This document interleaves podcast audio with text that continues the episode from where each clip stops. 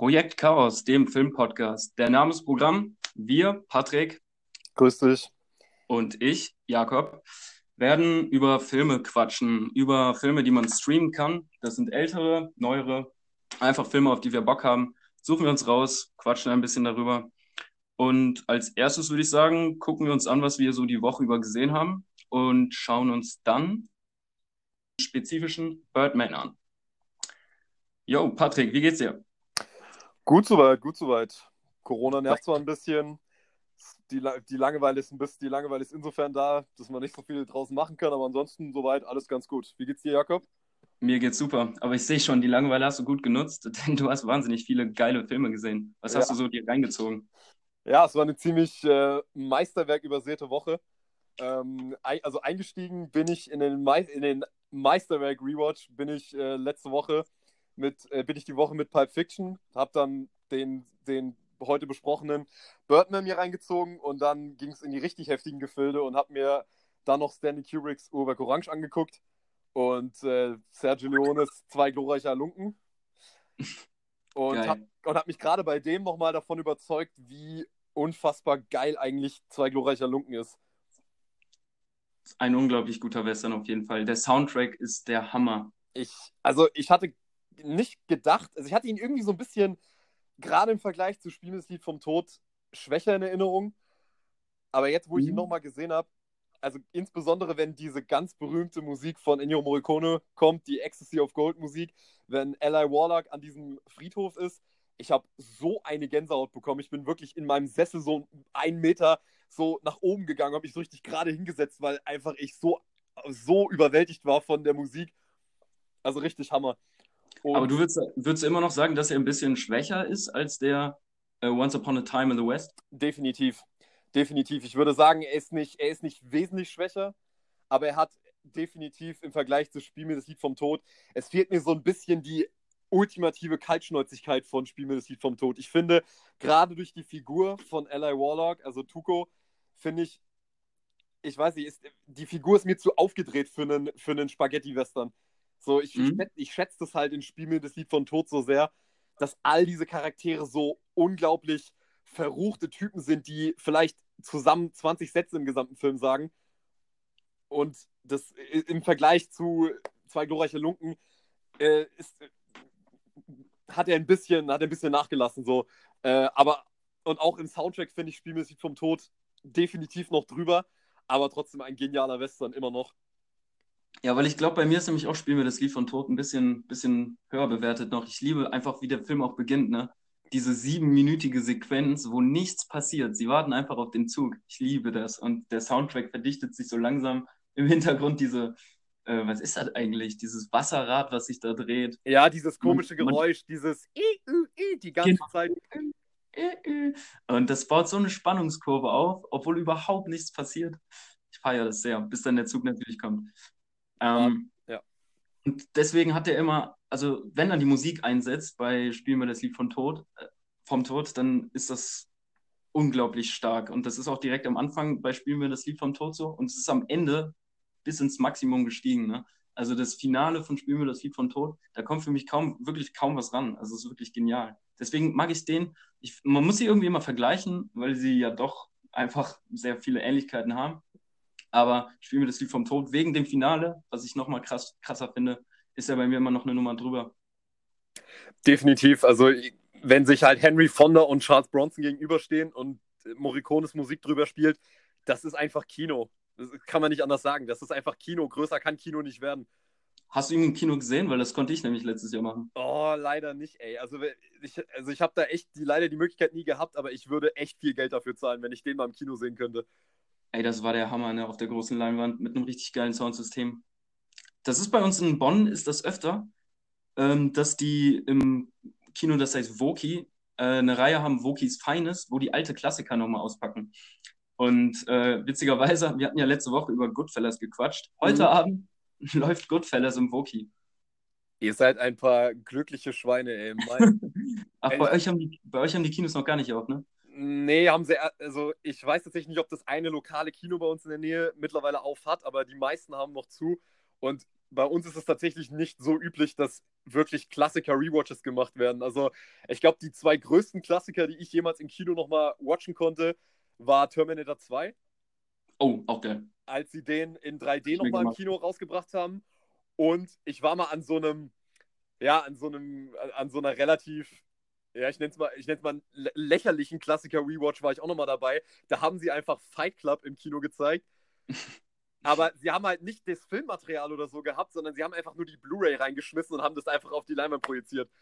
Ah, das ist ja läppsch. Das ist echt läppsch gewesen. Aber ich meine, Fight Club Hast du trotzdem nicht entgehen lassen können, ne? ich konnte es mir nicht entgehen lassen. Also, es war trotzdem geil irgendwie. Also, wenn man den Film immer nur von daheim gewohnt ist ja. und dann einmal im Kinosaal sitzt und den sieht, das, das, hat, das hat schon was. Aber ähm, um mal kurz zu den Rewatches zurückzukommen, ich hatte letzten, also letztlich haben eigentlich keine von den ganzen Klassikern, die ich gesehen habe, haben mich irgendwie enttäuscht. Gestern habe ich noch Do the Right Thing gesehen, auch immer noch genialer Film. Den habe ich noch vor mir. Den habe ich noch genau. vor mir. Genau, aber der eine Film, der mich richtig, richtig, äh, also wo, ich, wo es mich echt traurig gemacht hat, äh, war es wirklich Pulp Fiction. Der Rewatch, das war einer der traurigsten, die ich jemals hatte. Pulp Fiction? Ja, Pulp Fiction. Also, das ist krass. Also, wie oft hast du den schon gesehen? Ist das jetzt das zweite Mal gewesen und dass du jetzt beim zweiten Mal gesagt hast, okay, so krass ist er nicht? Oder ist es einer der Filme, wie für viele anderen auch wahrscheinlich, den man eigentlich immer wieder laufen lassen kann? Und nur das eine Mal, äh, als du ihn diese Woche jetzt gesehen hast, war, hat der irgendwie nicht mehr funktioniert, nicht mehr gut gewirkt? Oder wie, wie war das bei dir? Es war genau Zweiteres. Also ich hatte den, der Film war ewig, ewig lange äh, einer meiner absoluten Lieblingsfilme, also lange Zeit auch so Top 5 Material. Ich habe den Film, was weiß ich, wenn ich auf Busfahrten war, habe ich mir den Film auf dem Handy angeguckt, wenn ich irgendwo, wenn ich irgendwo die Möglichkeit hatte, habe ich halt Pulp Fiction angemacht, weil man ja immer sagt, Pulp Fiction geht immer. Ähm, aber so den Film als Gesamtwerk, den habe ich mir eigentlich so an und für sich eigentlich gar nicht mehr so lange angeschaut. Das ist bestimmt schon anderthalb Jahre her gewesen oder fast schon zwei, seit ich ihn das letzte Mal komplett gesehen habe. Und jetzt letztens habe ich mir gedacht, ja, jetzt, ey, ich hatte die, ich hatte, ich hatte die Wahl, gucke ich mir jetzt Serpico von Sidney Lumet an oder gucke ich mir Pulp Fiction an? Und da dachte ich mir so, mach dir was Entspanntes. Und dann habe ich mir Pulp Fiction angeguckt und boah, es war, es war, ich hätte das echt niemals gedacht, aber ich habe mich so krass gelangweilt. Das, mhm. das habe ich von einem Tarantino-Film und insbesondere jetzt von Pulp Fiction echt nicht erwartet. Also es war wirklich so, es, es war so ein bisschen, es hat sich so ein bisschen angefühlt, wie wenn du in ein Museum gehst und du bist auf so einer Führung und die zeigen dir so ein Gemälde von einem großen Künstler. Und sie sagen dir hier, deswegen und deswegen und deswegen ist dieses Gemälde geil. Und du steigst jetzt mal so mit ein, weil du dich nicht unbedingt so gut damit auskennst und sagst so, ja, ja, das sieht schon ziemlich krass aus. Und so, das, und, dann, und dann gehst du irgendwie, dann lässt du das mal so ein Jahr lang auf dich wirken und dann guckst du dir das Gemälde nochmal an und denkst dir so, also eigentlich fand ich das nie so geil. Ich habe es eigentlich nur so geil gefunden, weil man es halt geil finden muss irgendwie. Und genauso hat es sich jetzt bei Pulp Fiction angefühlt. Meinst du, es liegt ein bisschen daran, ähm, wir beschäftigen uns ja auch viel mit Filmen auf YouTube, gucken uns Reviews an, lesen uns Sachen dazu durch. Meinst du, es hängt damit zusammen, dass du einfach sehr viel über diesen Film gelesen hast und man immer wieder hört, was und warum Tarantino hier so ein Meisterwerk geschaffen hat? Dass du jetzt einfach aufgrund dieser ganzen Informationen, die du in dich aufgenommen hast, ähm, das nicht repräsentiert gesehen, gefunden hast? Oder woran, woran liegt es? Woran hast, woran hast du dich gestört? Es ist, es ist schwer zu sagen, weil ich einfach so dieses Gefühl hatte, ich gucke diesen Film und er hat überhaupt keinen Überraschungsmoment mehr für mich. Also es ist so ein bisschen, du guckst diesen Film und ich kenne halt wirklich praktisch jede einzelne Line auswendig. Und da ist mir aber irgendwie aufgefallen, wenn ich mal so andere Filme, die ich immer noch als meine Lieblingsfilme bezeichnen würde, ansehe, die kann ich zum Teil auch alle mitsprechen. Kann ich, jede Szene kann ich dir praktisch einen Call geben, was als nächstes passiert. Aber bei denen ist es irgendwie trotzdem so, dass sie immer noch so ein Gefühl transportieren, wenn ich sie sehe. Bei Pulp Fiction war es jetzt wirklich so, ich habe mir die Szenen angeguckt und ich konnte sie zwar alle noch mitsprechen, aber sie haben mir keinen Spaß mehr gemacht. Der Spaß ist weg. Der Spaß ist komplett weg. Also es ist wirklich, ähm, ich kann es halt gut vergleichen mit Inglourious Bastards. Inglourious Bastards ist der meiner, also jetzt meiner Meinung nach der beste Tarantino-Film mit Abstand, weil bei Inglourious Basterds ist es auch so. Ich weiß ganz genau, was in jeder Szene passiert. Aber das ist zum Beispiel so ein Film, ich kann mir 100 Analysevideos dazu angucken, ich kann mir den Film selber noch 10, 15 Mal angucken. Er verliert überhaupt nichts an seiner Kraft. Nichts. Er wird eigentlich immer besser, desto öfter ich ihn sehe. Und ähm, ja, red weiter. Ja, und bei Pulp Fiction, letzter Satz, und bei Pulp Fiction war halt so der Eindruck, der hat halt seine Dialoge, aber sonst nichts anderes mehr gehabt. Und dann ist wirklich so, so eine Langeweile bei mir eingetreten, die ich echt nicht erwartet hätte. Wow. Ähm, Inglourious Bastards ist, glaube ich, auch mein Favorit von Tarantino. Ich mag den auch am liebsten, weil man merkt dieses Talent für Dialoge, was ja auch in Pulp Fiction rauf und runter gelobt wird, ist in Inglourious Bastards darauf ausgerichtet, Spannung zu erzeugen. Also es fängt ja in der Eröffnungsszene schon an, äh, wo mit verschiedenen Sprachen gearbeitet wird mhm. und wie eine Person im Hintergrund ist und so. Äh, es baut sich immer weiter Spannung auf. Und ähm, bei Pulp Fiction ist es ja nicht so, dass diese Dialoge Spannung erzeugen, sondern eigentlich eher nur eine Coolheit vermitteln, eine, eine Atmosphäre erzeugen, also so ein, so ein lässiges, mhm. aber, aber nicht wirklich Spannung erzeugen. Ich weiß auch nicht, ob es unbedingt Spannung erzeugen sollen. Aber ähm, meinst du, dass das ein bisschen gefehlt hat, dass dieses nicht Plot vorangetriebene dir ja einfach nicht, nicht mehr so viel ge gegeben hat, wenn man es jetzt auch nicht mehr lustig findet? Weil oft ist es ja, viele sagen, die finden den Film einfach wahnsinnig witzig, dass die Dialoge halt auch on point sind, gut getimed sind, sich frei anfühlen. Ähm, aber die tragen wenig zur Handlung bei. Ja, und das ist irgendwie so ein bisschen das Problem. Also, das ist auch, also ich habe mich dann danach auch selber natürlich hingesetzt und mich gefragt, wie kann es jetzt eigentlich sein? Weil, mhm. wenn man natürlich sich selber, ähm, wenn man, wenn man so eine Art, äh, wenn man so eine Art Erleuchtung hat bei, bei einem Film, den man so lange so gut fand und dann auf einmal merkt, äh, irgendwie, irgendwie taugt er nicht mehr so viel, dann befragt man sich natürlich selbst so, was habe ich eigentlich die ganze Zeit in dem Film gesehen? Und ich sehe bei Pulp Fiction irgendwie jetzt, gerade im Vergleich zu den anderen Tarantino-Filmen, das Problem, dass Tarantino in den anderen Filmen wirklich seine Geschichte erzählen will und die Dialoge sind das geniale Beiwerk. Aber bei Pulp Fiction ist es so, du hast wirklich das Gefühl, so wie der Name sagt, er hat irgendwelche Schundliteratur, also irgendwelche Geschichten, die eigentlich, eigentlich nicht viel hergeben, hat er genommen, hat die erzählt und hat sie mit diesen Dialogen gewürzt. Aber die Dialoge, weil die Dialoge drängen sich halt so in den Vordergrund, weil die Storys selber so unglaublich uninteressant sind eigentlich. Jetzt, wo ich es gerade nochmal gesehen habe, also das ist wirklich, also die, die, Geschichten selber haben mich so unfassbar gelangweilt. Also insbesondere, wo der Film mich komplett verloren hat, war bei dieser ganzen Bruce Willis-Story. Ähm, das mit dieser Sadomaso-Geschichte ja, im Keller? Ich, ich, ich fand das, also ich muss zugeben, ich fand das weder witzig, noch fand ich das irgendwie sonderlich interessant, dem Ganzen nochmal zuzuschauen, weil ich einfach Bruce Willis Figur insbesondere so unfassbar unsympathisch fand. Ja, also, ist eine äh, schwierige Szene, glaube ich. Der geht da unten in den Keller und erwischt die beim schwulen Sex und dann kommt es zu Gewalt, oder? Das ist bei mir auch schon länger her. Ich habe bestimmt auch zwei Jahre lang den Film nicht nee, also die, die, die, die, Geschichte ist ja, dass, dass, dass er und Marcellus Wallace sich zufällig auf der Straße treffen und Bruce Willis will ja Marcellus, also Marcellus Wallace will ja Bruce Willis umlegen. Und mhm. ähm, sie treffen sich dann auf der Straße, also Marcellus Wallace über, über, überquert die Straße und dann fähr, überfährt ihn Bruce Willis. Und dann beginnt so eine Verfolgungsjagd, wo sie dann am Ende in irgendeinem so irgendeinem so Corner Store landen, der irgendwelchen Krimskrams verkauft. Und dann werden, werden ähm, und dann versucht er dort Marcellus Wallace zu erschießen, Bruce Willis. Und dann werden sie halt von, von diesem Ladenbesitzer halt geknebelt und dann wird Marcellus Wallace halt ins Hinterzimmer genommen und wird halt von, de, von so einem Wachmann, der irgendwie der Kumpel von diesem Ladenbesitzer ist, wird er halt vergewaltigt. So, und irgendwie, ich weiß nicht, das hat irgendwie keine Belustigung mehr bei mir ausgelöst. So, es war halt einfach so, ja, okay, gut, äh, das passiert jetzt irgendwie gerade, aber ich finde es irgendwie nicht wirklich lustig. Ich finde es jetzt auch nicht sonderlich clever. Ich finde es auch nicht spannend. Es ist irgendwie so, es ist mir einfach egal. So konnte ich es am besten beschreiben. Es war mir einfach völlig egal, was da gerade passiert. Mhm. Und ganz schlimm fand ich halt diese ganze Szene mit seiner Freundin, mit seiner französischen Freundin. Ich fand es kaum zum Aushalten. Also die Dialoge mit den beiden, also insbesondere seine äh, französische Maus da, die ist ja wirklich äh, mit, ihr, mit dem, was sie sagt und wie diese beiden Charaktere so gegenübergestellt sind, die nerven so unfassbar krass, wenn sie dann da auf dem Bett liegen und sagt, oh Butch, ich möchte einen Kugelbauch und oh, und du denkst so, oh Gott, ich, ich hasse diese beiden ich hasse diese beiden Figuren jetzt schon. Aber du hast den Film schon im Originalton gesehen, oder? Ja, ja klar, ich habe ihn im O-Ton gesehen. Gott sei Dank. Ja, ey, so kann es manchmal gehen, ne? Manchmal guckt man einen Film an, den man seit Jahren liebt und plötzlich mag man ihn nicht mehr oder sieht ihn aus einer ganz anderen Perspektive. Irgendwas fehlt ihm. Ja, weil, es, weil, ich, weil, ich, weil ich so überrascht war, wie der Film halt auch einfach eingebrochen ist, weil ich muss wirklich sagen, den Anfang finde ich immer noch super. Den Anfang finde ich immer noch super, wenn, ähm, der, die erste Szene mit Honey Bunny und Pumpkin, die ist super. Dann die Autofahrt, wo sie sich über, Bur über, über Burger unterhalten und ähm, worüber da, also genau, wo, wo sie dann äh, über, über Haschbars reden und so weiter und was ist für, und wie ein Quarter Pounder, das, das ist ein, das ist ein ähm, Royal, dass sie den Royal mit Käse nennen und so weiter, das ist alles super.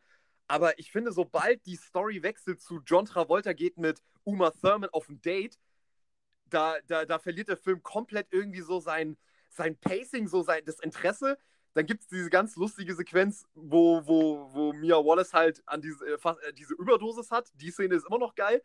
Und ja, genau, wo sie dann die Spritze reingerammt kriegen muss. Genau, ne? die, die ist Hammer. Aber dann, dann, dann ist die Szene auch wieder vorbei und dann kommt schon Bruce Willis. Und bei Bruce Willis interessiert mich eigentlich fast gar nichts, was da passiert. Und, und, und eigentlich sind eigentlich nur noch alle Szenen, die wirklich immer noch richtig gut sind zum Teil, sind halt wirklich die Szenen mit Samuel L. Jackson. Samuel, Samuel L. Jackson ist so, so dieser Ankerpunkt, der eigentlich jede Szene immer noch richtig gut macht. Aber ich finde halt einfach, Tarantino hat bei dem Film noch so, also da haben sich so auch so ein bisschen die Sachen bewahrheitet, die ihm manche Leute vorwerfen, dass er so pubertär manchmal ist in seinem Humor. Weißt du, was ich meine? Ich glaube schon. Also so gerade insbesondere, wo, wo, wo, wo er dieses Portemonnaie mit diesem Bad Motherfucker, wo Bad Motherfucker draufsteht, dra hat und äh, wie gesagt, diese komische Sadomaso-Szene oder dass halt er als Weißer ähm, mehrfach das N-Wort sagt, so, ich weiß es nicht, das hatte irgendwie, das, das hat irgendwie nicht mehr so, das hat irgendwie alles nicht mehr so funktioniert, weil das irgendwie alles so ein bisschen, das ist so auf Affekte aus. Das ist so auf Affekte aus, dass du dir denkst, boah, krass, dass das gerade, dass das gerade passiert. Aber wie du schon gesagt hast, bei Inglourious Bastards ist das so genial, weil das alles auf Suspense aufbaut. Und der Inhalt der Dialoge gar nicht so wichtig ist, sondern was, sondern was diese Charaktere, in was für einer Beziehung stehen die Charaktere eigentlich zueinander. Weswegen ja beispielsweise jede Szene mit Christoph Waltz so geil ist.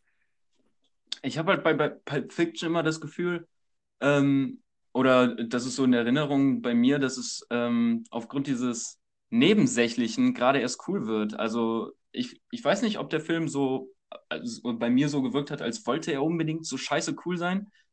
Er ist es aber irgendwie dadurch, dass er diese komplett abgedrehten Charaktere hat. Ähm, ich freue mich auch immer, wenn dann diese verschiedenen Personen, wenn man die irgendwie wieder sieht, wenn der Typ zum Beispiel, der gerufen werden muss, wenn man was, wenn man irgendwie was klären muss, ähm, wo die aus Zufall den Typen abknallen ja. ne, im Auto. Äh, also, und dann gibt es so einen speziellen, total eigenartigen, merkwürdigen Typen, in der, der in seiner Garage dieses komplette Hirnscheiß im Auto wegwischen lässt. Ich weiß nicht, das, das sind so abgedrehte Figuren, die, ich weiß nicht, ob die aufgesetzt cool sein sollen, aber die gibt es halt in dieser Welt und es wird so für, für wahrgenommen, für natürlich, okay, ja, es gibt halt jetzt diesen Typen und hey, ja, wir sind zwei Auftragskiller und hey, es gibt's halt irgendwie alles. Und das, das wirkt so locker und deswegen habe ich es eigentlich immer so in Erinnerung gehabt, dass es ziemlich, ziemlich cool ist. Es ist gar nicht mal, also ich, ich würde dir zustimmen, dass, ähm, dass das schon irgendwie alles noch so eine gewisse Coolness bewahrheitet, weil auch insbesondere der Auftritt von Harvey Keitel immer noch super ist. Aber ich glaube, das Problem liegt, lag für mich irgendwie, wie gesagt, darin, dass, ähm, dass es alles schon. Also Pulp Fiction ist so ein Kultphänomen geworden. Ich finde, der Film wirkt einfach überholt. Ich glaube, das ist das, so kann ich es am besten beschreiben. Der Film wirkt nicht mehr originell. Das ist, glaube ich, das, was bei mir irgendwie passiert ist, dass der Film, dass der, dass der Hype um den Film mittlerweile größer ist als der Film für mich mittlerweile selbst dass, mhm. ich, dass ich den Film eigentlich nur noch mit so einer Selbstverständlichkeit gucke, oh, jetzt kommt die Kultszene, jetzt kommt die Kultszene, jetzt kommt die Kultszene. Und ich habe dann während, und ich glaube, deswegen ist mir das bisher auch noch nie so aufgefallen, weil ich den Film halt immer so geguckt habe. Aber ich habe eigentlich nie wirklich gefragt, finde ich den Film jetzt, wie würde ich den Film eigentlich finden, wenn ich ihn jetzt eigentlich so an und für sich für das nehme, was er ist. Wenn ich jetzt nicht sagen würde, hey, ich gucke mir jetzt Pulp Fiction an, sondern ich gucke mir jetzt einen Film an, wo ich einfach mal wissen will, wie wirkt der jetzt auf mich, wenn ich jetzt nicht mit diesem Kultstempel direkt draufgehe. Und dann hat der echt so ein bisschen an Magie verloren. Also ich würde jetzt niemals im Leben sagen, der Film ist schlecht, auf gar keinen Fall. Also ich bin mhm. mir auch sicher, dass ich irgendwann mal mir die Blu-ray bestimmt nochmal einlege und gucke.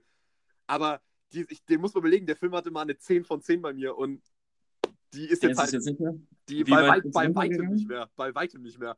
Wie weit bist du runtergegangen? Ich bin, ich bin, jetzt auf drei Sterne runtergegangen auf Letterbox. Oh, Provokation. ja, ich, also ich will es nicht mal provokativ. Ich weiß nicht, ob es provokativ ist. Also ich meine vielleicht. Ey, nee, alles gut. Nee, nee, also ich meine, ich weiß selber nicht, ob ich ihn auch aus so einer, aus so einer Trotzreaktion so niedrig bewertet habe, weil das kann manchmal schon sein, wenn man irgendwie. ich meine, vielleicht hat man hat ja manchmal auch irgendwie einen schlechten Abend, wo man sich einen Film anguckt und irgendwie gar nicht richtig merkt, dass man eigentlich gar, gar nicht so Bock hat, einen Film zu gucken. Und dann, mhm. und dann guckt man den sich halt an und, und, dann, und dann hat man irgendwie gerade gar keinen Spaß gehabt und ist dann irgendwie noch so, so ein bisschen zornig, dass der Film einen irgendwie auch so gelangweilt hat und dann geht man mit der Wertung vielleicht noch, rund, noch weiter runter, als man es vielleicht normalerweise getan hätte. Deswegen, ich, ich gehe mal davon aus, dass er eventuell wieder auf jeden Fall mal auf so dreieinhalb Sterne hochgeht. Aber, aber weiter kann ich mir kaum vorstellen, dass er nochmal bei mir, bei mir ansteigt. Ja, es gibt dann Filme, die schaut man an, auch wenn man keine Lust hat. Also, also was heißt keine Lust? Wenn man nicht unbedingt mega Bock hat, eigentlich jetzt sich auf irgendwas einzulassen, aber die einen trotzdem abholen, ne? Und man ja. trotzdem plötzlich komplett gefesselt ist. Ähm, und wenn man irgendwie in so einer Stimmung ist, so, oh, man weiß gar nicht genau, was soll ich mir reinziehen, habe ich überhaupt Bock, jetzt was Dickes zu gucken? Und dann ein Film wie Pulp Fiction kommt, der in seiner fragmentarischen Erzählweise und diesen teilweise aneinanderhängen, also nicht aneinanderhängenden Kurzgeschichten ähm, vielleicht einen nicht so richtig ins Boot holt, also nicht eine übergeordnete Storyline hat, die man vielleicht in dem Moment dann braucht, um sich in dem Film richtig zu verlieren. Ich gucke tatsächlich aber dann auch ganz gerne mal solche Filme eher, wo man ja kurz, die eher kurzweilig sind, äh, wo man nicht, ja, was weiß ich, die volle Aufmerksamkeit die ganze Zeit hochhalten muss. Aber naja, kann ja schon mal so und so passieren. Es ist auf jeden Fall, es ist auf jeden Fall äh, ein interessantes Erlebnis gewesen, dass man so so, ja, so, so, so doch dann von seiner eigenen Meinung dann nochmal so komplett überholt wird und das Ganze echt nochmal überdenken muss. Also ich meine, ähm, ich, werde, ich werde den Film bestimmt irgendwann mal nochmal rewatchen und vielleicht, äh, vielleicht kann er sich ja wieder ein bisschen hochhangeln. Aber so fürs Erste würde ich tatsächlich sogar dazu stehen, was ich jetzt über Pulp Fiction gesagt habe, dass ich echt meine, so, er ist tatsächlich nicht mehr so geil, wie, wie, wie ich ihn zumindest in Erinnerung hatte. Also ich meine, ich möchte da gar keinen Film madig reden, ähm, ich kann absolut verstehen, wenn man den immer noch total abfeiert. Ich meine, ich habe es auch lang genug. Aber gerade jetzt im Vergleich zu so einem Django oder einem Glorious Bastards äh, mhm. oder, oder auch mittlerweile auch für mich tatsächlich in Once Upon a Time in Hollywood, muss ich, muss ich sagen, ist Pulp Fiction echt bei mir so, ab, so wertungsmäßig echt ziemlich abgerutscht. Ja, passiert anscheinend, ne? Ähm, hast du eigentlich mal einen Film gesehen, wo du also dann tatsächlich die komplette Kehrtwende gemacht hast und gesagt hast, den habe ich früher gemocht, aber jetzt finde ich ihn sogar scheiße. Dass ich ihn richtig mies finde. Also, also richtig... wo, du, wo du wirklich sagst, nee, boah, den kann man sich wirklich nicht mehr geben. äh, das, ist, das ist tatsächlich eine gute Frage, ey, ob ich die. Also ich hatte es schon öfters mal, dass ich Filme gehasst habe beim ersten Mal schauen. Und, mhm. dann, und dann sind sie richtig, richtig schnell aufgestiegen. Also so rum schon eher. das ist schon öfters vorgekommen, dass ich Filme echt mal richtig gehasst habe und sie mittlerweile richtig, richtig gerne mag. Aber so dieses Beispiel, dass ich in einem Film so richtig abgefeiert habe und dass er so richtig abgeschmiert ist, da kann ich echt, also da kann ich mich echt nicht erinnern, dass das mal so üble Ausmaße angenommen hat. Ist das bei dir schon mal passiert? Ich würde nämlich sagen, ich habe das mit Harry Potter Teil 5. also gut, das, das, ist jetzt natürlich was, was, was Spezielleres, ne? weil so eine riesige Filmreihe, so eine riesige Buchreihe. Ja. Aber den fünften, ey, immer wenn, wenn man was weiß ich, nochmal Harry Potter rauskramt, weil man Bock hat, in Nostalgie zu schwelgen. Ich skippe den fünften inzwischen. Ich mag den nicht mehr. Und, Findest du den richtig scheiße oder äh, einfach nur mehr richtig gut? Ich finde, da sind teilweise echt ein paar richtige Cringe-Szenen dabei, die, die ich tatsächlich sagen würde, ne, der Film ist nicht so gut. Ne, also der geht schon Richtung Kacke. Wow. aber, also aber, das ist, aber das ist jetzt halt auch kein Film, wo ich, äh, glaube ich, früher gesagt habe, das ist ein Meisterwerk oder das ist den fand ich richtig mega. Ich fand den halt immer cool, so wie alle Harry Potter-Teile. Aber den fünften, ich weiß nicht. Äh, Hat so mich kalt gelassen. Ja, inzwischen, inzwischen. Die anderen gucke ich ja noch gern, ganz gerne, das ist das Komische. Ähm, was hast du sonst noch gesehen? Hattest du alle Filme durch, die du die Woche gesehen hattest? Ich glaube, das wär's. Aber mir ist gerade noch was eingefallen, wo du gerade meintest, Filme, die man mal gut fand und die dann abgekackt sind. Ja. Äh, mir ist tatsächlich einer eingefallen. Ähm, nämlich Aber. Es ist nämlich auch ein Tarantino-Film. oh, es zeichnet sich äh, ein Muster aus. Es zeichnet sich ein Muster. Ich, ich habe schon richtig Schiss, die anderen Tarantinos nochmal zu gucken. Ey. Ähm, dass das vielleicht mit denen auch passiert. Nee, das glaube ich nicht. Aber ähm, es war tatsächlich Hateful Eight. Hateful Eight, der Western als Kammerspiel mit den acht Personen, die sich gegenseitig des Mordes bezichtigen. Genau, also Reservoir Dogs nur auf drei Stunden und in 70 Minuten.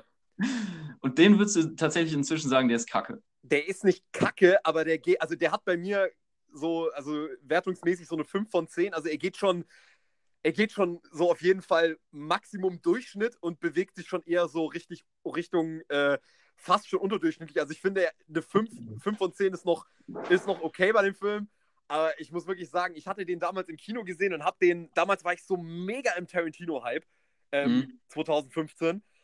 Und ich habe den dann irgendwann mal, als ich in den USA war, habe ich den Film nochmal mir, als ich langweilig war, ähm, angeschaut, als mir langweilig war. Und ohne Scheiß, der hat mich auch wirklich, ich habe hab mich so gelangweilt. Ach, also, Scheiße. Es war wirklich eine, also diese Dialog, diese Dialogmenge und wie, wie er das auf drei Stunden ausgeweitet hat, diese Geschichte, die man wirklich auf 90 Minuten easy hätte runterbrechen können, war wirklich auch so richtig, boah, ich hätte echt nicht gedacht, dass mich ein Tarantino mal so anöden kann. Aber ich fand in Hateful Eight, ich habe den auch nur einmal gesehen, ich bin nämlich gar nicht so im, im Tarantino-Game drin. Mhm. Ich gucke die Filme immer ganz gerne, aber äh, das sind nie meine Lieblingsfilme gewesen, so ähm, muss ich vielleicht dazu sagen. Deswegen sind die auch nicht so ganz in der Handlung präsent. Aber ich muss sagen, bei Hateful Eight, den ich nur einmal gesehen habe, ähm, habe ich schon das Gefühl, dass die Dialoge sehr viel Spannung auch äh, ausgelöst haben. Das ist mhm. aufgrund der Wortspiele und man weiß nicht, wer ist hier der Verdächtige und, äh, und so weiter und so fort, dass da etwas aufkommt, was bei Pulp Fiction auf jeden Fall nicht der Fall war. Das nämlich tatsächlich durch die Dialoge, die ähm, sehr geil geschrieben sind, dass da immer so im, im Untergrund eine, eine ziemliche Spannung mit äh, schwelte. Mhm. Kommt, kommt bei ich, dir nicht mehr an. nee, nee, ich, glaube, ich glaube, bei Tarantino ist es einfach so, dass seine Filme manchmal im Nachgang einfach wieder verlieren. Also weißt du, wenn du die beim ersten Mal guckst, das ist immer so, das ist wie so ein Geschenk, was du noch nicht geöffnet hast und du weißt einfach nicht, was du bekommst. Du bist, du hast überhaupt keine Ahnung, was in einem Tarantino-Film passieren wird, wenn du ihn das erste Mal siehst. Aber im Regelfall ist es bei mir bei Tarantino so, ich gucke einen Film das erste Mal, wenn er denn mal einen neuen macht und dann muss ich ihn definitiv danach eigentlich fast gleich nochmal gucken, weil ich einfach mich dazu erstmal positionieren muss, weil du bist beim ersten Mal so überrumpelt von dem, was Tarantino sich wieder ausgedacht hat und das ist natürlich lobenswert, dass seine Filme halt nicht so wie die meisten Filme, die im Kino laufen, so von der Stange sind, sondern dass man sich immer überraschen lassen kann. Aber man muss sich dann immer auch irgendwie so ein bisschen positionieren, finde ich das jetzt wirklich gut, nur weil es abwechslungsreich ist. Mhm. Ähm, also ich war jetzt letztes Jahr von Once Upon a Time auch nicht wirklich überrumpelt, weil er auch eher so dahin dümpelt, ganz seicht und langsam. Ich glaube, das ist nämlich ein Film, der wird äh, bei mir aber äh, wachsen. Also wenn ich den nochmal dieses Jahr oder nächstes Jahr ich glaube, man kann ihn ja inzwischen streamen, bin mir nicht sicher. Ähm, ich glaube, das ist ein Film, der äh, nach öfterem Sehen noch besser wirkt und noch mehr Spaß macht, wenn man auch weiß, worauf es hinausläuft. Anders vielleicht für dich ähm, als Hateful Eight. Äh, ja, weil, Hateful, weil Once Upon a Time in Hollywood, da kann ich dir nur zustimmen, weil ich, äh, bei mir ist es nämlich genauso gewesen mit Once Upon a Time in Hollywood. Mhm. Ich fand ihn im Kino überhaupt nicht gut. Und dann habe ich ihn mir danach auf Blu-ray geholt, um ihm einfach nochmal eine Chance zu geben. Und diesmal fand ich ihn absolut großartig, weil ich jetzt einfach genau wusste, was Tarantino machen wollte und was das eigentlich hier für ein Film sein soll, weil ich halt sowas ähnliches wie Django oder Inglourious Bass oder so entwickelt, äh, erwartet habe und dass der dann so einen Film macht, der so zweieinhalb Stunden so in seiner eigenen Dekadenz eigentlich fast schon badet. So wie geil das alte Hollywood eigentlich ist das hat mich erst so von Und er selber, wie geil er auch selber ist. Ja, genau, also Tarantino findet Tarantino und verliebt sich halt irgendwie in ihn. Schön gesagt. Ja, Aber äh, er, er, referiert ja auf tausende seiner, seiner alten Filme.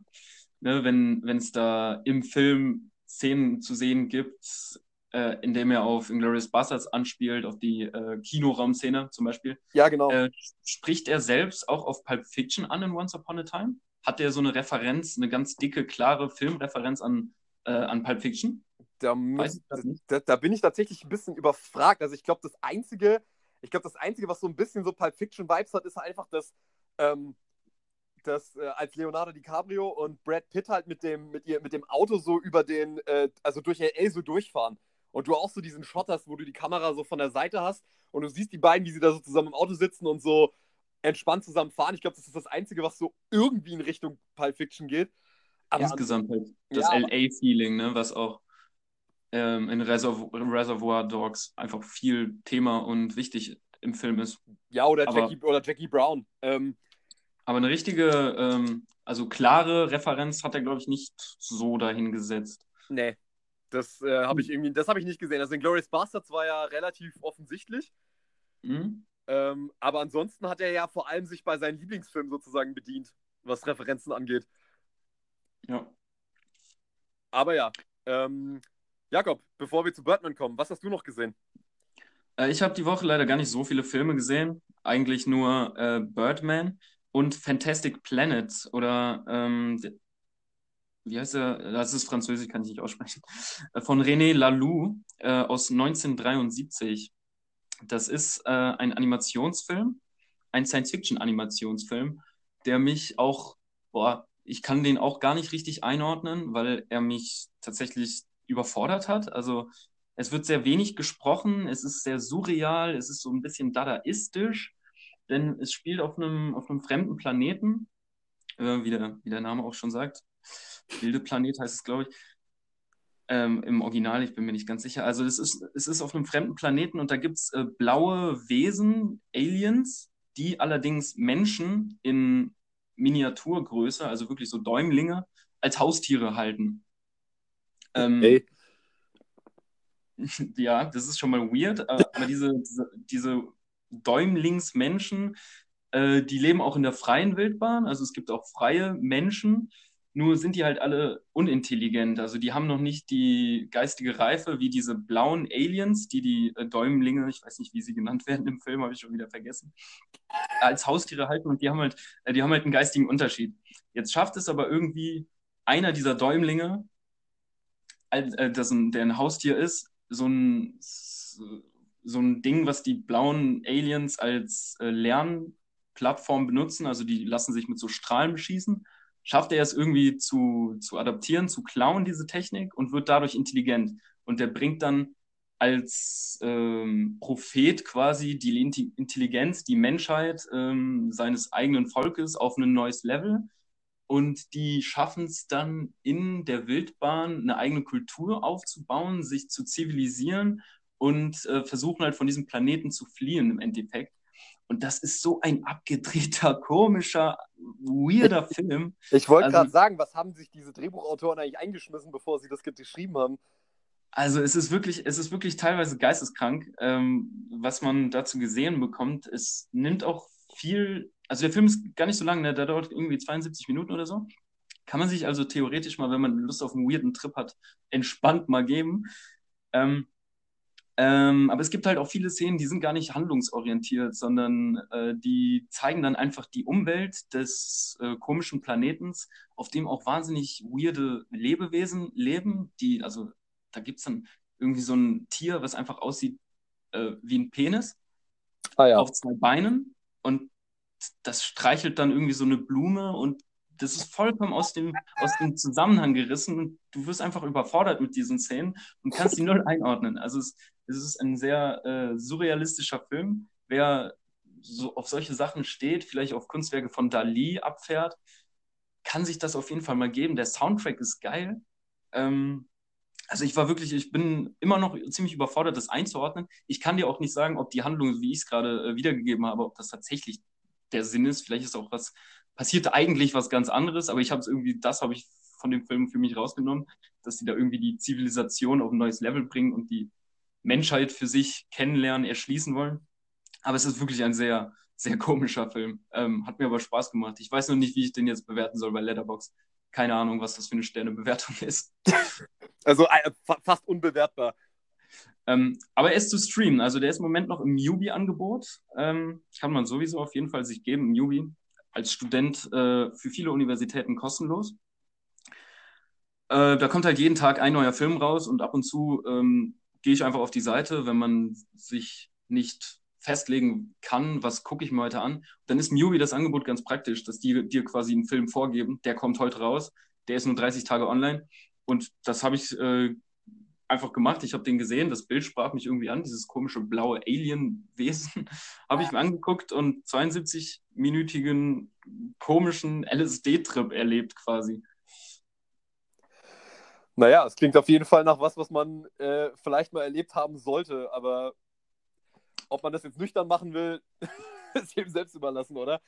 Du brauchst keine Drogen, wenn du diesen Film siehst, sage ich dir ehrlich. Der, der simuliert einen Trip. Ähm, ja, ansonsten, ansonsten hatte ich, hatte ich, noch ein paar Serien gesehen. Äh, New Girl siebte Staffel ist raus. Ähm, bringt das ganze Beziehungsdrama so ein bisschen zu einem Ende. Gefällt mir ganz gut, hat auch wieder Spaß gemacht.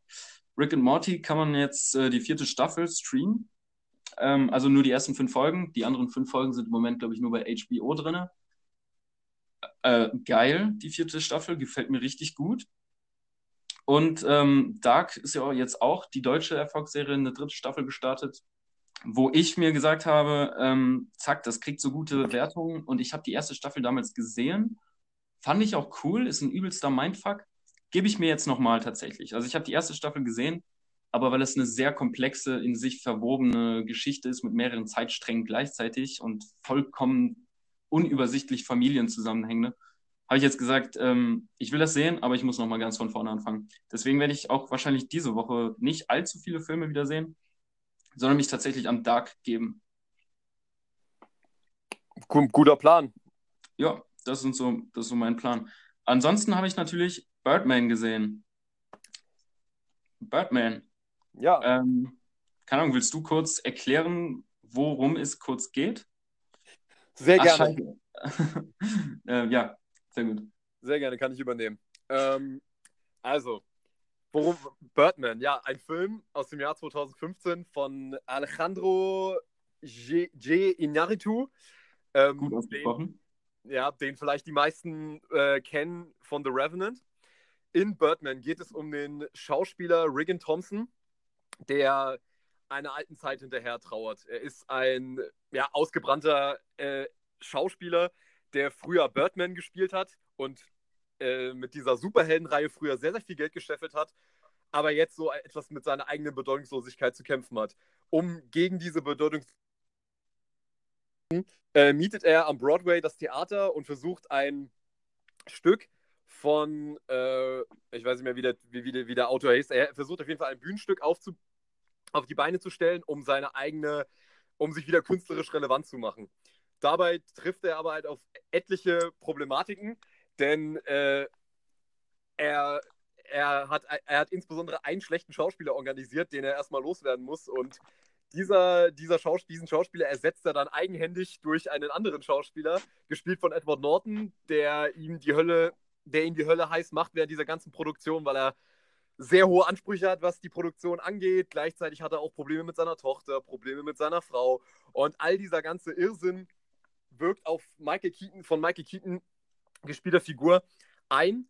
Und es geht praktisch darum, wie er mit dieser, mit seiner eigenen Charakterspaltung, dass er einerseits dieser Schauspieler, dieser Broadway-Schauspieler sein will, um sich künstlerisch relevant zu machen, aber mit seiner alten Identität, nämlich Birdman, der eigentlich nur kommerzielle, ähm, ja, kommerzielle Kacke im, im, wahrsten Sinne so praktisch gemacht hat. Und er hat mit dieser Identitätskrise praktisch zu kämpfen und das ist das, was der Film porträtiert.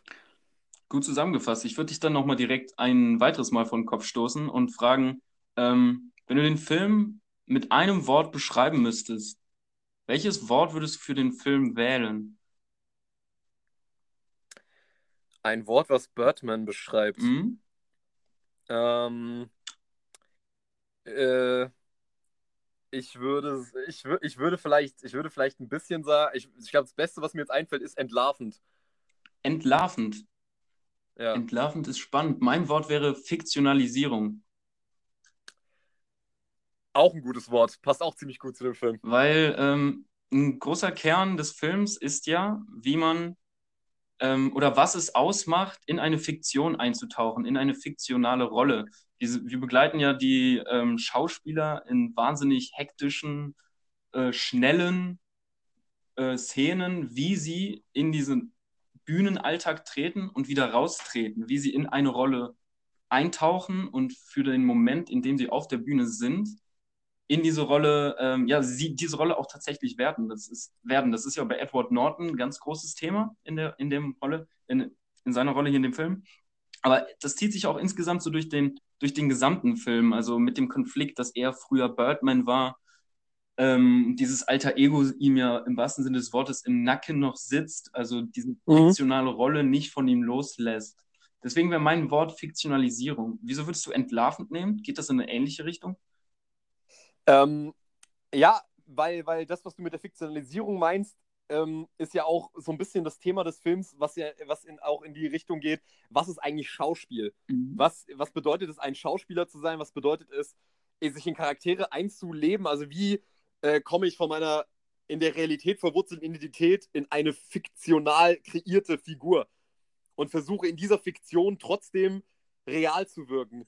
Und warum ich das als Entlarven bezeichnen würde, ist natürlich erstmal, dass du mit äh, Regan Thompson ja eine Figur hast, die, ja, die, die so diesen klassischen, diesen klassischen Downfall hat von großem Megastar, der jetzt so ein bisschen mit seiner, der diesen Höhenflug gemacht hat und jetzt so in diesem Loch drin steckt und jetzt solche Leute wie Robert Downey Jr. und so, ja, verabscheut, weil die genau den Ruhm jetzt einfahren, den er früher hatte. Und es, es war irgendwie ganz schön zu sehen, wie, ähm, ja, was für, eine, was für eine labile und was für eine bemitleidenswerte Figur Michael Keaton da einfach spielt.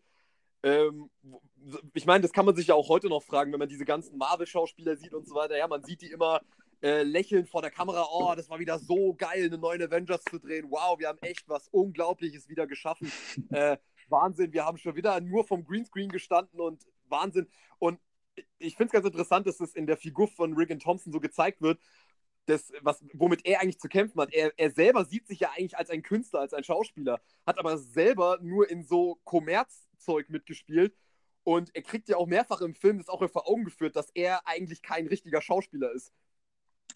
Und ich finde es ganz interessant, dass man diese Parallele auch zur, und zur jetzigen Situation äh, im, im Kino projizieren kann, dass du halt auch diese, ähm, diese, diese Schauspieler und, und diese Figuren hast, wo man sich auch, wo man auch so ein bisschen das Gefühl hat, so ja, ähm, was haben eigentlich diese ganzen Schauspieler, die immer diesen Marvel-Film mitspielen, was, mit, mit was haben die vielleicht eigentlich so tagtäglich zu kämpfen? Vor der Kamera lächeln sie, aber was weiß ich, äh, ob so eine Scarlett Johansson immer so stolz drauf ist, dass sie seit Jahren Black Widow ist und eigentlich in diesen, in diesen Filmen nicht besser schauspielert als äh, irgendeine Seifenoberdarstellerin, weil sie einfach auch nicht mehr machen darf.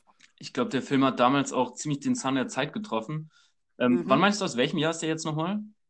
2015. 2015. Beziehungsweise 2014, 2014 ist er rausgekommen, aber den Oscar für, hat er 2015 gewonnen. Ja, also ich glaube 2015 war ja die Avengers waren da ja schon eine Riesennummer. Ähm, da kam, glaube ich, der, war der zweite da schon draußen oder so?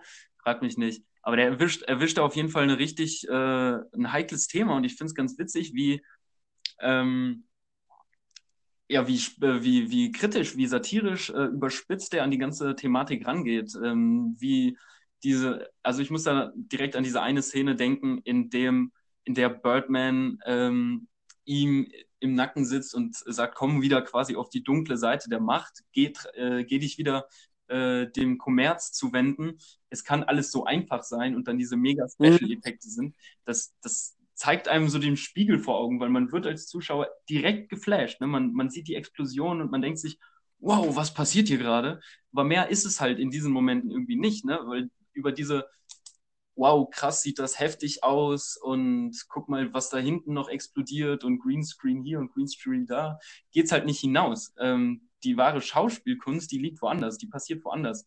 Und das finde ich so spannend, wie der Film äh, einem ein bisschen den Spiegel vors Auge hält und sagt, guck mal Leute, das hat mit richtiger Schauspielkunst äh, nicht mehr viel zu tun. Also bei Avengers sitzen die ja teilweise die Schauspieler nicht mal mehr im Greenscreen, sondern die adaptieren irgendwie die gesamten Gesichter nur noch auf andere Fremdmenschen. Und äh, hier sehen wir das in Konflikt mit einer Bühne, wo wirklich der Mensch, der Körper, die Performance noch im Vordergrund steht, wo es wirklich auch auf Intuition ankommt, wo man auf Kleinigkeiten reagieren muss, wo eben nicht das große Effekthaschende im Vordergrund steht, mhm. sondern äh, die, die Performances, die Intuition. Und ähm, das, das finde ich, hat der Film damit richtig den Zahn der Zeit getroffen. Und ich glaube, äh, neun Oscar-Nominierungen tatsächlich abge abgecatcht. Und ich glaube sogar, und ich glaube auch, ich glaube, sechs Stück abgeräumt. Sechs Stück hat, er, hat er weggerissen. Also ich glaube, er hat halt in den Hauptkategorien leider nicht so viel abgeräumt, aber ich glaube, Skript, Regie, bester Film und irgendwie wahrscheinlich noch bestes Editing oder so, also so ein, so ein nichtiger Oscar. Ich glaube, das hat er alles abgeräumt. Bestes Editing hat er auch bekommen? Ich glaube, es kann sein, wobei das bei dem Film eigentlich totaler Blödsinn ist. Würde mich jetzt mal auch interessieren, wie die das gemacht haben. Das haben wir noch gar nicht ges äh, gesagt. Der Film ist als One-Take inszeniert, also er soll aussehen, als gäbe es kaum einen Schnitt, Also es gibt Schnitte, es gibt auch extra gesetzte Schnitte. Ich glaube, fünf, sechs gesetzte Schnitte gibt es, ähm, mhm. was bei einer Laufzeit von über zwei Stunden natürlich sehr wenige ist. Und es äh, imaginiert also den, also einen durchgängigen Bilderfluss. Es sei, es kommen keine äh, Schnittwechsel in Gesprächen vor, es gibt keine Schnitt-Gegenschnitt-Methoden. Und ähm, deswegen bin ich mal gespannt, wie meinst du, haben die trotzdem das Editing äh, hier so hoch bewertet? Wie besteht da die Editing-Arbeit überhaupt? Naja, gut, also ich, wie gesagt, ich bin mir nicht sicher, ob er für Editing abgeräumt hat, aber ich sag's mal so, ähm, das, weil ich, aber ich, ich würde es mal so sagen, dass dieser Editing, ähm, die Editing-Cleverness liegt ja darin, wann setze ich den Schnitt? Wie setze ich den Schnitt, dass das immer noch wie, wie ein One-Take aussieht? Und jetzt, wo ich den Film nochmal gesehen habe, ich bin überrascht, wie gut der Film das kaschiert, dass er schneidet.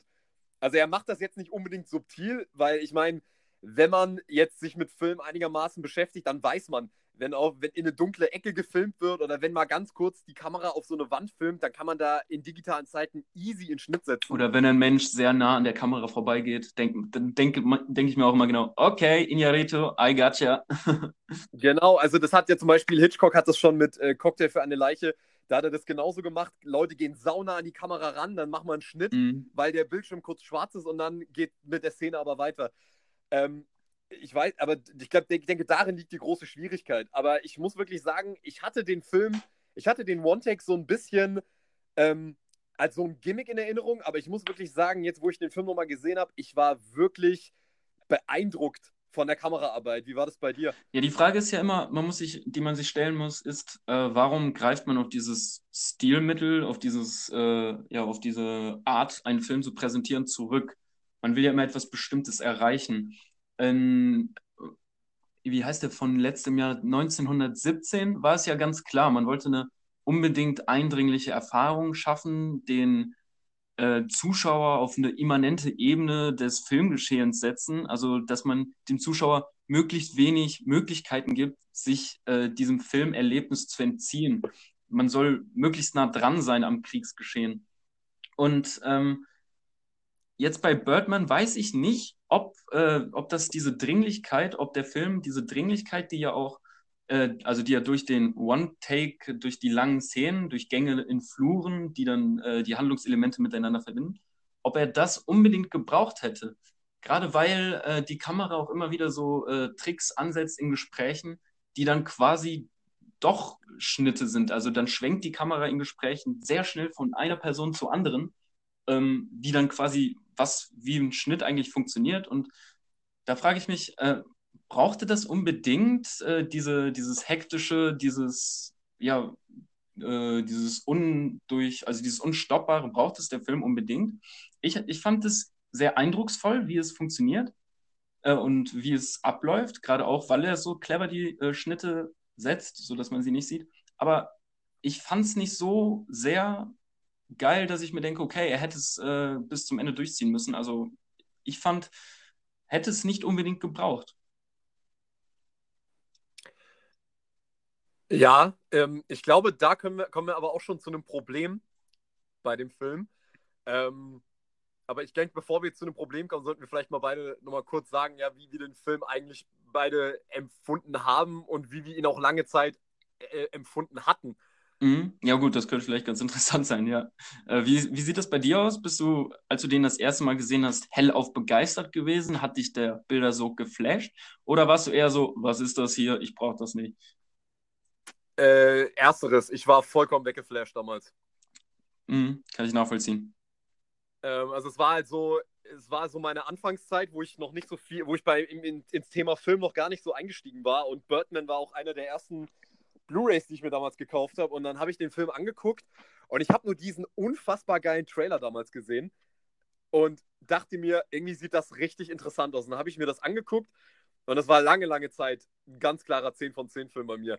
Ich war so begeistert, wie ich habe halt noch nie einen Film gesehen, der so selbstironisch war, der so reflektiert wirkte, ähm, der halt aber auch gleichzeitig wieder so ein unfassbares Aufgebot an grandiosen Schauspielern hatte und irgendwie da noch mit so vielen surrealistischen Elementen gearbeitet hat und das so spielerisch gemacht hat auf den ersten Blick, dass das mich das wirklich so in eine ganz andere Richtung von Film gebracht hat. Dass ich dachte so, wow, sowas kann Kino.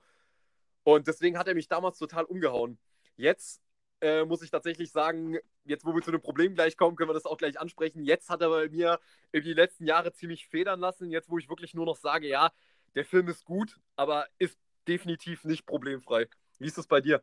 Ähm, ich hatte den damals gesehen wegen dem von dir angesprochenen Cast. Also ich war da auch noch nicht so richtig deep in Film drin. Ich kannte halt ein paar bekannte Namen. Iñárritu jetzt als Name zum Beispiel nicht, ähm, aber Edward Norton äh, großer Fan von Fight Club und dementsprechend oh. habe ich, hab ich natürlich äh, Edward Norton auf dem. Ich habe ihn bei habe ich ihn bei Netflix gesehen oder was? Frag, ah, ich weiß es gerade nicht. Äh, aber ich habe äh, den Cast gesehen und habe ihn mir angeguckt ähm, und wusste nicht, dass es dieser One-Cut-Gedanke äh, im Film ist. Also ich wusste nicht mal, dass da irgendwas passiert. Dementsprechend sitze ich da und verfolge die Handlung. Ähm, man sieht ja, äh, wie dieses Theaterleben funktioniert es ist alles sehr hektisch, viele Menschen reden zeitgleich. Plötzlich ist der äh, betrunkene Typ aus Hangover zu sehen, aber in einer ernsten Rolle und man denkt sich so, hä, was geht hier eigentlich gerade ab? Und irgendwann macht es Klick und man kriegt mit, scheiße, hier ist kein einziger Schnitt. Also wieso wechseln die äh, nicht die Kameraperspektive, obwohl die Szene doch offensichtlich gerade vorbei ist? Wieso sehen wir ihn, wie er durch diesen Gang läuft? Dementsprechend hat das irgendwie so nach 10, 12 Minuten bei mir erst Klick gemacht und ich habe gemerkt, okay, der Film ist irgendwie anders. Und das hat mich damals sehr geflasht. Also ich fand es auch wirklich sehr cool. Hatte ich noch nicht erlebt, sowas, vor allem wenn du es vorher nicht erwartest. Mhm. Ähm, und dementsprechend war ich sehr geflasht und war vielleicht von, äh, von den Handlungen, von der Handlung, wie sich die Story entwickelt und vor allem auch gerade vom Ende, äh, die Schlusspointe, die gesetzt wird, nicht so angetan. Aber allgemein wegen der Machart damals schon sehr geflasht. Jetzt beim zweiten Mal sieht das bei mir aber auch anders aus. Und ich muss sagen, okay, hier ist einiges, äh, was vielleicht ein bisschen zu drüber ist. Ähm, du hast vielleicht auch so ein ähnliches Gefühl, oder? Dass mhm, Sachen definitiv. zu gewollt wirken. Ich finde, ich, find, ich würde da direkt anschließen an das, was du vorhin gesagt hast mit, warum ist dieser Film eigentlich in einem One-Take gedreht? Mhm. So, war, warum praktisch? Weil man muss ja sagen, wenn man sich dafür entscheidet, einen One-Take zu machen, ist zumindest meine Meinung, brauchst du einen guten Grund dafür. Also, das, weil das hat immer eine gewisse Form von Prätension. So, du, du, du hast praktisch jetzt sozusagen die großen Eier, jetzt hier eine ganze Szene ewig lange laufen zu lassen. Da, da, musst du schon wissen, was du machst, in meinen Augen, weil sonst wird das ganz, ganz schnell richtig anstrengend und nervig. Und und bei dem Film muss ich sagen, er hat das sehr gut gemeistert, eigentlich äh, das irgendwie zu rechtfertigen. Aber auf der anderen Seite merkst du dem Film an, er scheitert so ein bisschen an seinem eigenen Anspruch, weil ich denke, dieser One-Take wurde gerade insbesondere deswegen von Iñárritu so angesetzt, weil dieser Film so eine gewisse Form von Überheblichkeit hat. Also, dass er sich irgendwie so abschirmt von diesem ganzen Marvel-Schrott beispielsweise und sagt, ja, das ist Schrott, aber wir, wir, wir, die Leute, die jetzt hier Birdman machen, wir machen jetzt einen großen Film. Und wir sind, wir machen so großes Kino, dass wir gar nicht mehr schneiden sogar. Wir sind so künstlerisch anspruchsvoll, wir machen alles in einem Take. Und das wirkt irgendwie so ein bisschen, als würde sich der Film selber von jeglicher Kritik abschotten wollen. Er will so, so ein Wahrheit, der hat so einen Wahrheitsanspruch, dass er so wahnsinnig authentisch ist, weil er nicht mehr schneidet, dass das wirklich schon wieder auf eine ungute Art und Weise irgendwie so aufgesetzt wirkt.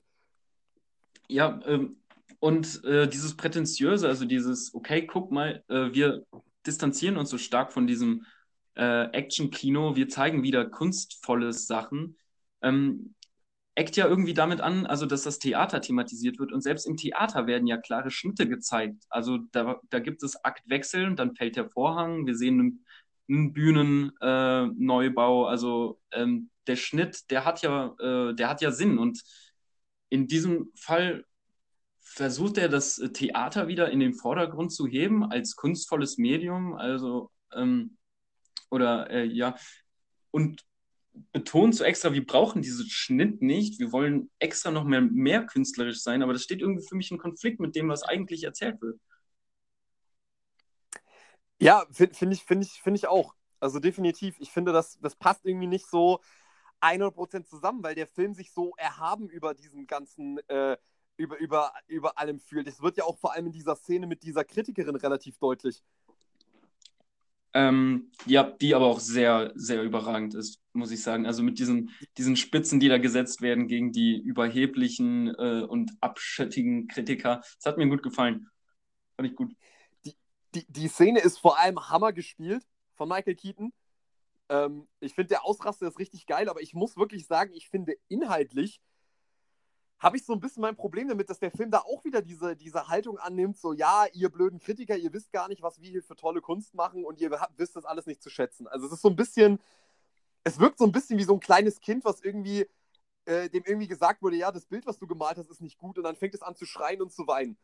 so, so wirkt die Szene halt auf mich so ein bisschen, dass Mikey Keaton sagt so, du weißt nicht zu schätzen, was ich eigentlich gemacht habe. So, und ich meine, der Typ ist ein erwachsener Kerl, er weiß, in was für einer Branche er tätig ist so, ich, ich finde die Szene an sich ist, die ist wirklich super unterhaltsam, aber also inhaltlich finde ich, tritt sich der Film selber so ein bisschen auf den Schwanz, weil ich finde, der geht in so eine defensive Haltung. Und ein richtig geiler Film muss gar nicht in eine defensive Haltung gehen. Ein Film, der, der macht einfach ein Statement und braucht sich gar nicht erst verteidigen. Weißt du, was ich meine? Ja, ich, ich denke schon. Äh, kritisiert hier die Kritiker dafür, äh, dass sie ihren Job machen. Und äh, das ist natürlich immer so ein bisschen, wie du meinst, ein bisschen, ja, vielleicht eine Ebene zu kurz gedacht. Aber äh, in der Szene kommt halt richtig gut rüber, wie verzweifelt äh, Michael Keaton doch tatsächlich ist. Absolut, wie, absolut. Wie sehr er daran hängt, dass äh, er hat ja auch das ganze Theaterprojekt von seinen eigenen Mitteln finanziert. Es wird in einem Nebensatz auch erwähnt, dass er jetzt sogar die Hypothek, die er irgendwie aus seiner Tochter hat, auszahlen lässt oder so. Genau, er hat das Haus, aus, äh, das Haus in Malibu hat er, äh, hat er verkauft, was eigentlich ihr gehören sollte. Also an ihm hängt alles äh, davon ab, irgendwie seine Existenz. Er versucht ähm, wirklich hier das Letzte zu retten, was er noch auf, auf die Beine stellen kann. Aber kritisiert die Kritiker dafür, dass sie das nicht wahrhaben wollen oder dass sie das nicht wertschätzen oder ähm, ja, dass sie, da, dass sie da einfach äh, zu, zu kurz denken Wobei man sagen muss, eigentlich ist das ja äh, ein überhaupt nicht kunstvoller Gedanke, der da äh, mitschwingt, wenn Michael Keaton so die Wichtigkeit seines äh, Werkes mit Geld gleichsetzt oder ähm, ja, die Betonung der Wichtigkeit aus dem, aus dem Geldproblem irgendwie herausnimmt. Ja, finde ich, finde ich, find ein guter Punkt, den du machst. Ich finde, das ist nämlich genau das Problem. Ja. Also, dass der, also, dass der Film halt ähm, das Problem in der Aussage ist halt wirklich, dass er, ähm, dass er, dass er, dass er sagt, dass irgendwie seine Kunst nicht wertgeschätzt wird, weil er so viel Aufwand da reingesteckt hat. Aber da würde man ja, also im Umkehrschluss müsste man ja sagen, ich müsste jeden Schrottfilm trotzdem wertschätzen, weil Leute den Aufwand gemacht haben, sich den Aufwand gemacht haben, einen schlechten Film zu drehen. Also, ich meine, in The Room, da war wahrscheinlich auch verdammt viel Herzblut mit drin. aber der Film ist trotzdem absolute Scheiße. Also, das ist ja auch die, das ist ja eigentlich auch der Sinn von, das ist ja auch der Sinn von Kunst, dass man Kunst einerseits wahnsinnig lieben kann, aber dass man Kunst auch wahnsinnig hassen kann, weil Kunst ist immer auch eine Form von Anstrengung. Entweder du hast ein absolutes Glücksgefühl bei einem Kunsterlebnis oder es ist einfach die absolute Hölle. Und wenn ich mich darüber nicht auslassen darf, ja, was, wo, was hat dann Kunst noch für einen Wert, wenn man darüber nicht diskutieren darf und wenn man darüber auch nicht entweder ablästern darf oder es halt hochloben darf? Mhm. Ja, vielleicht wird auch nicht das kritisiert, sondern ähm, dass man, äh, dass die Kritiker ni nicht ganz nachvollziehen, äh, wie stark der Einfluss der, des Schauspiels tatsächlich auf das, ähm, auf das ganze Leben von den Leuten wirkt. Und mhm. ähm, das, das finde ich bei Edward Norton so krass, der ja einen wirklich äh, unsympathischen Menschen hier spielt ähm, der auf der Bühne voll in seiner Rolle aufgeht. Das zeigt sich daran, dass er äh, echten Alkohol trinkt, wenn er spielt. Er will die Rolle sein. Das zeigt mhm. sich daran, dass er erst eine Erektion kriegen kann, wenn er auf der Bühne eine andere Person spricht. Ähm, und ja, weiß nicht, das reicht auch schon. Ja, es ist, ähm, äh, ich finde ich find gerade Edward Nortons Figur ist eigentlich ein schöner, ist eigentlich ein schöner Punkt, weil er, ähm, weil er genau diese, äh, weil er genau das irgendwie so ein bisschen darstellt, weil er selber sieht sich ja als großen Künstler und, und, und, und aber, aber der Punkt bei ihm ist halt im Gegensatz zu Michael Keaton, er ist es tatsächlich auch. Also er ist ja auch wirklich ein grandioser Bühnenschauspieler, den er da spielt, der halt aber halt auch dafür auf der anderen Seite halt in der Realität überhaupt nicht mehr funktioniert. Genau, äh, das, das knüpft, denke ich, auch an das, was du gesagt hast mit der Fiktionalität, dass er in der Fiktion vollkommen angekommen ist, aber in der Realität eigentlich überhaupt nicht mehr. Mhm. Ja, das ist der Konflikt, ne? Immer zwischen den Rollen, die sie auf der Bühne vertreten und der Rolle, die sie in ihrem Leben sind, äh, spielen, weil auch wenn du nicht auf der Bühne stehst, spielst du eine Rolle. Ja, und das wird in diesem Charakter ganz klar deutlich. Ähm, ich hätte mal, ich hätte aber mal äh, eine Frage an dich, wo wir gerade bei Ausrastszenen sind, äh, wo, weil wir ja gerade die Szene hatten, wie er die Kritiker zur Sau, äh, Kritikerin zur Sau macht.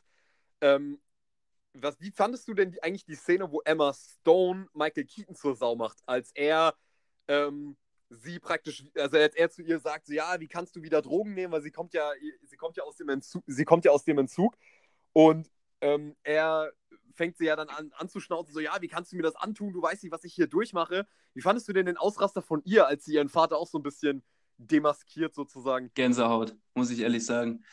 Ähm, fand ich überragend die Szene. Insgesamt Emma äh, Stone macht einfach richtig Spaß zuzusehen. Sie ist äh, so locker. Und dann aber in dieser Szene haut die so einen raus. Die trifft so in sein Herz. Sie haut ihm wirklich mhm. die Kritikpunkte um die Ohren, äh, die in dem Moment absolut nicht erwartet hätte oder die auf jeden Fall wirklich ins Schwarze treffen. Ich finde es überragend. Und äh, das Coole an der Szene ist ja auch, es folgt keine oder keine sichtbare Reaktion von Michael Keaton. Ne? Also sie haut raus in einer Minute, äh, reizt ihn, reiz, reiz, reiz, aber es folgt keine Reaktion auf den gesetzten Reiz und er ist einfach still. Und diese Stille ähm, löst wirklich erstmal so ein, äh, so eine Leere aus, so ein, was passiert hier gerade? Und das hat sich sehr auf mich übertragen. Ich fand es wirklich ziemlich äh, intensiv, diese Szene. Die hat auch beim zweiten Mal jetzt ähm, mich wieder gut erwischt. Fand ich gut. Also gefällt mir sehr. Das Schweigen sagt hier praktisch mehr als tausend Worte. Mhm, dass es einfach so gesessen hat.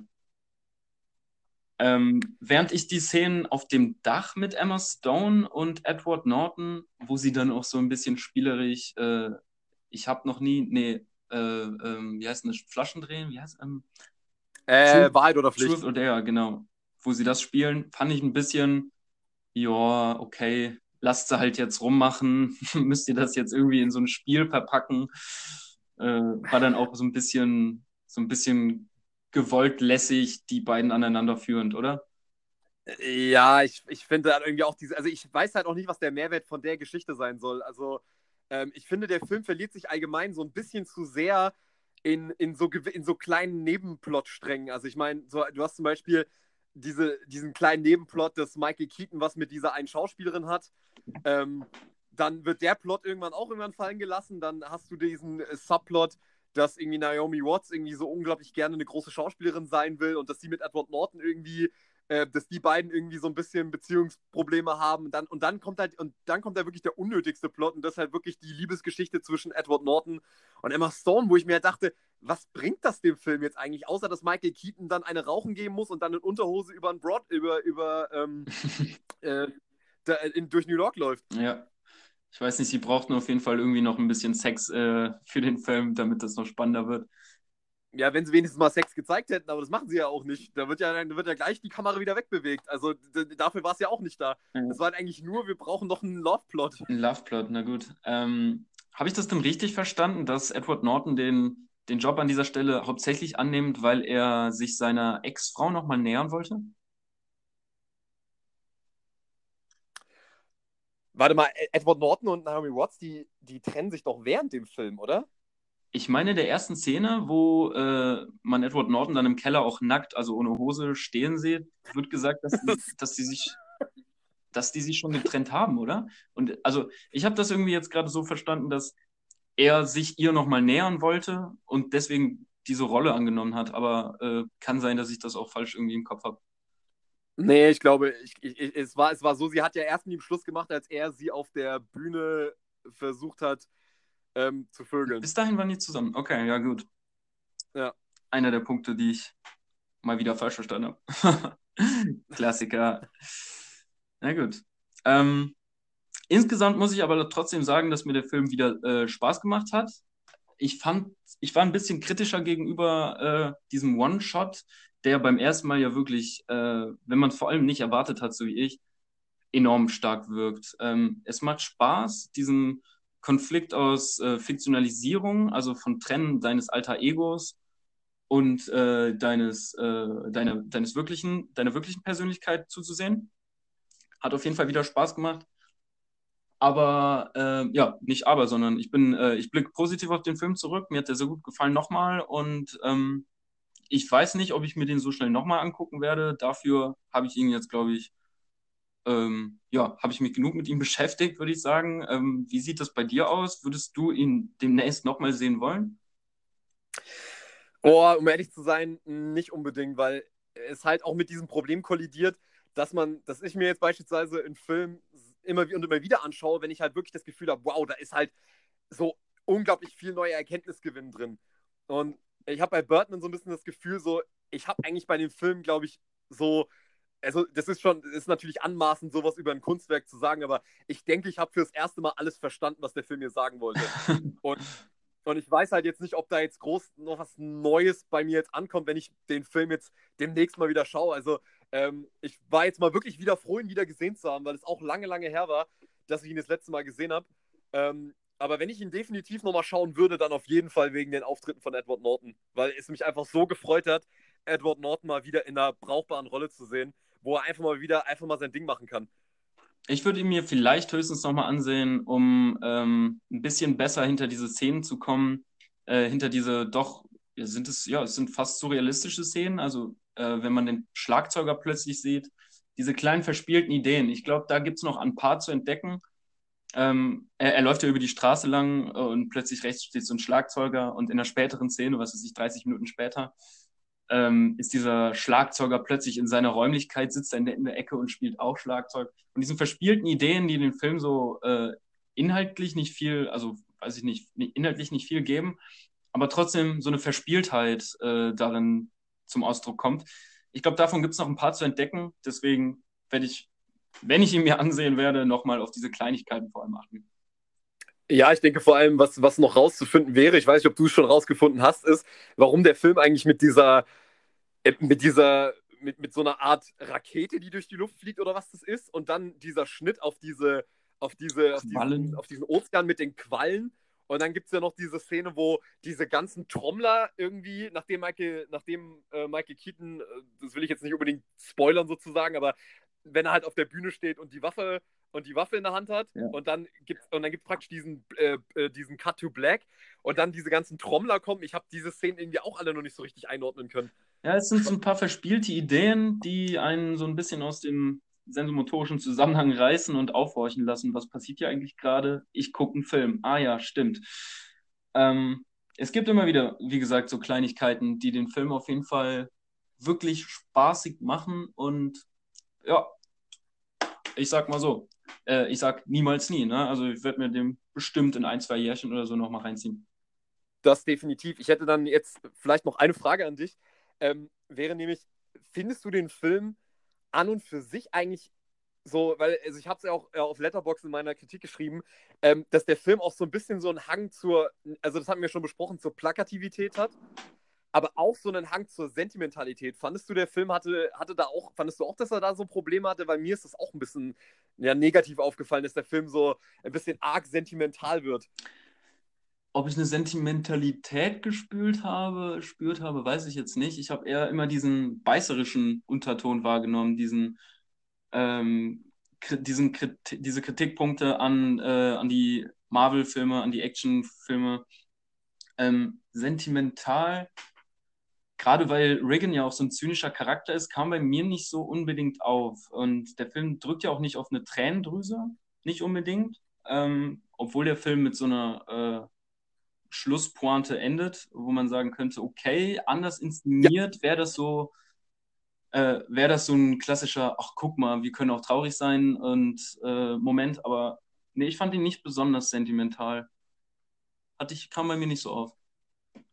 Ja, guter Punkt, dass du das gerade ansprichst mit, dem, mit, der, äh, der Schlusspointe, weil das ist ja immer so ein Streitpunkt bei Birdman. Wie findest du die eigentlich das Ende? Vorsicht, Spoiler, aber ja, wie findest du denn das Ende? Ach, das ist so ein, das ist so ein klassischer Gimmick, irgendwie, um den Zuschauer nochmal was auf den Weg zu geben, um ihn nochmal noch mal irgendwie alles hinterfragen zu lassen oder ähm, ohne dabei aber inhaltlich irgendwie tatsächlich was äh, Starkes zu zeigen. Also ich finde es so ein bisschen überflüssig, das Ende. Es ist ganz witzig gemacht, aber eben weil es so, so reingesetzt nochmal wird, muss ich da gar nicht länger drüber nachdenken, sehe ich auch keinen Mehrwert drin. Ähm, ist halt irgendwie, fühlt sich so ein bisschen gimmickhaft an, so am Ende nochmal, ja, guck mal hier, der kann fliegen. ja, guck mal, er, er, ist jetzt. Oder halt auch nicht. Er ist jetzt, er ist jetzt Birdman. Ja, weil, ähm, weil hättest du den Film denn, hättest du den Film denn noch stärker gefunden oder wäre es zumindest ein Pluspunkt gewesen, wenn der Film mit dem eigentlichen äh, äh, Cut to Black geendet hätte, also mit dem, äh, mit der, mit dieser, also bevor der ganze Epilog kommt, hättest du es besser gefunden, wenn der Film genau in dem Moment aufhört, wo er sich die Nase wegschießt? Ich glaube, das wäre ein ganz cooles Ende gewesen. Hat natürlich auch dann so ein bisschen äh, schockhaften Faktor, um am Ende nochmal irgendwie Aufmerksamkeit äh, zu haschen. Aber ich finde es ich find's halt auch irgendwie komisch, dass er diesen Kopfschuss überhaupt überlebt, also dass er sich die Nase wegschießt. Ja, mhm. fand ich auch immer so. Also wenn, wenn, ah, jetzt wenn haben wir jetzt haben wir es ausgesprochen. Ja. Also jetzt haben wir den Spoiler rausgehauen. Ja, ich habe ja aber vorher schon Achtung Spoiler gesagt. Also ja, okay. Drauf geschissen. Drauf geschissen. Ja. Nee, aber das ist nämlich genau der Punkt, das habe ich mich auch gefragt. Ähm, wie kann der denn so, also er, er wirkt ja entschlossen, sich umzubringen wie konnte er so unfassbar schlecht schießen, dass er sich die Nase wegschießt? Also ich habe ja schon viel gehört, aber dass man sich die Nase aus Versehen wegballert, obwohl man sich eigentlich in den Kopf schießen wollte, das habe ich auch noch nicht, ich auch noch nicht gesehen. Vielleicht war das nur darauf angelegt, dass er am Ende diese Gesichtsmaske trägt, die ihn nochmal als Batman darstellen lässt, äh, oder zumindest so ein bisschen Batman-hafte Maske erkennen lässt. Oder du meinst Batman? Naja, auch Batman. In, in beidem. Also, äh, Ach so, ja, gut. Ich meine, wenn man in Michael Keatons Backstory, dass er mal Batman gespielt hat, also dass die ganze Geschichte so ein bisschen semi-autobiografisch ist. Ja. Ja, aber ich denke, wir, können uns, wir sind uns eigentlich einig, so der Epilog hätte nicht unbedingt sein müssen. Nee, nicht unbedingt. Ähm, ob er mit dem Cut to Black, ob das die beste Entscheidung wäre, ähm, weiß ich auch nicht. Aber das Ende irgendwie so, ja, okay. Ist halt nochmal so ein Kniff gewesen. Muss, hätte, aber ist, muss ich nicht unbedingt. Aber ist ja ganz schön, dass er am Ende trotzdem seinen Ruhm bekommt. Mhm. Ja gut, ich würde zu einem Abschluss kommen. Ähm, möchtest du nochmal ja. ein, ein Grundfazit geben oder so? Ja, ich würde ähm, würd sagen, Birdman ist, weil, gerade weil er ja auch den Oscar gewonnen hat, äh, auf jeden Fall ein Film, den man definitiv, wie wir gerade ja schon gesagt haben, jetzt nicht unbedingt jede Woche guckt, aber den man immer und immer mal wieder sich mal angucken kann und der definitiv äh, mal eher so ein Lichtblick war in der Oscar-Season, dass diesem Film die Ehre zuteil wurde, einen Oscar abzuräumen und äh, nicht so wie im nächsten Jahr dann wieder so ein Oscar-Bait wie, wie Spotlight, der das Ding dann abgeräumt hat im nächsten Jahr ähm, vor The Big Short und Mad Max, sondern dass Birdman jetzt ein Film ist, wo ich wirklich sagen kann, da gucke ich heute immer noch gerne zurück und denke mir so, ja, da haben die Oscars mal gezeigt, dass sie auch mal wirklich einen richtig guten Film auszeichnen können. Und dass halt solche Filme wie Birdman ich mir einfach öfters im Kino wünschen würde, weil äh, wenn, du jede, wenn du jedes Jahr mehrere Birdmans im Kinos hättest, da, ähm, da wäre definitiv viel geholfen. Stimme ich dir auf jeden Fall zu. Birdman ist, äh, vor allem wenn man nicht viel darüber weiß und sich einfach auf diesen Film einlässt, eine sehr geile Erfahrung. Ich ähm, ja, war beim zweiten Mal nicht ganz so geflasht wie beim ersten Mal, kann aber auf jeden Fall trotzdem sagen, sehr guter Film. Checkt ihn ab auf Netflix, glaube ich. Zu, auf Netflix habe ich ihn gestreamt, ja. Kann man machen. Gut. Empfehle ich euch. Okay, von mir gibt es auch eine Empfehlung. Ansonsten würde ich sagen, wir hören uns, wir hören uns nächste Woche. So sieht's aus. Mal schauen, um was es dann gehen wird. Mal schauen, um was es dann gehen wird. Also dann, macht's gut. Mach's gut, Patrick. Ciao.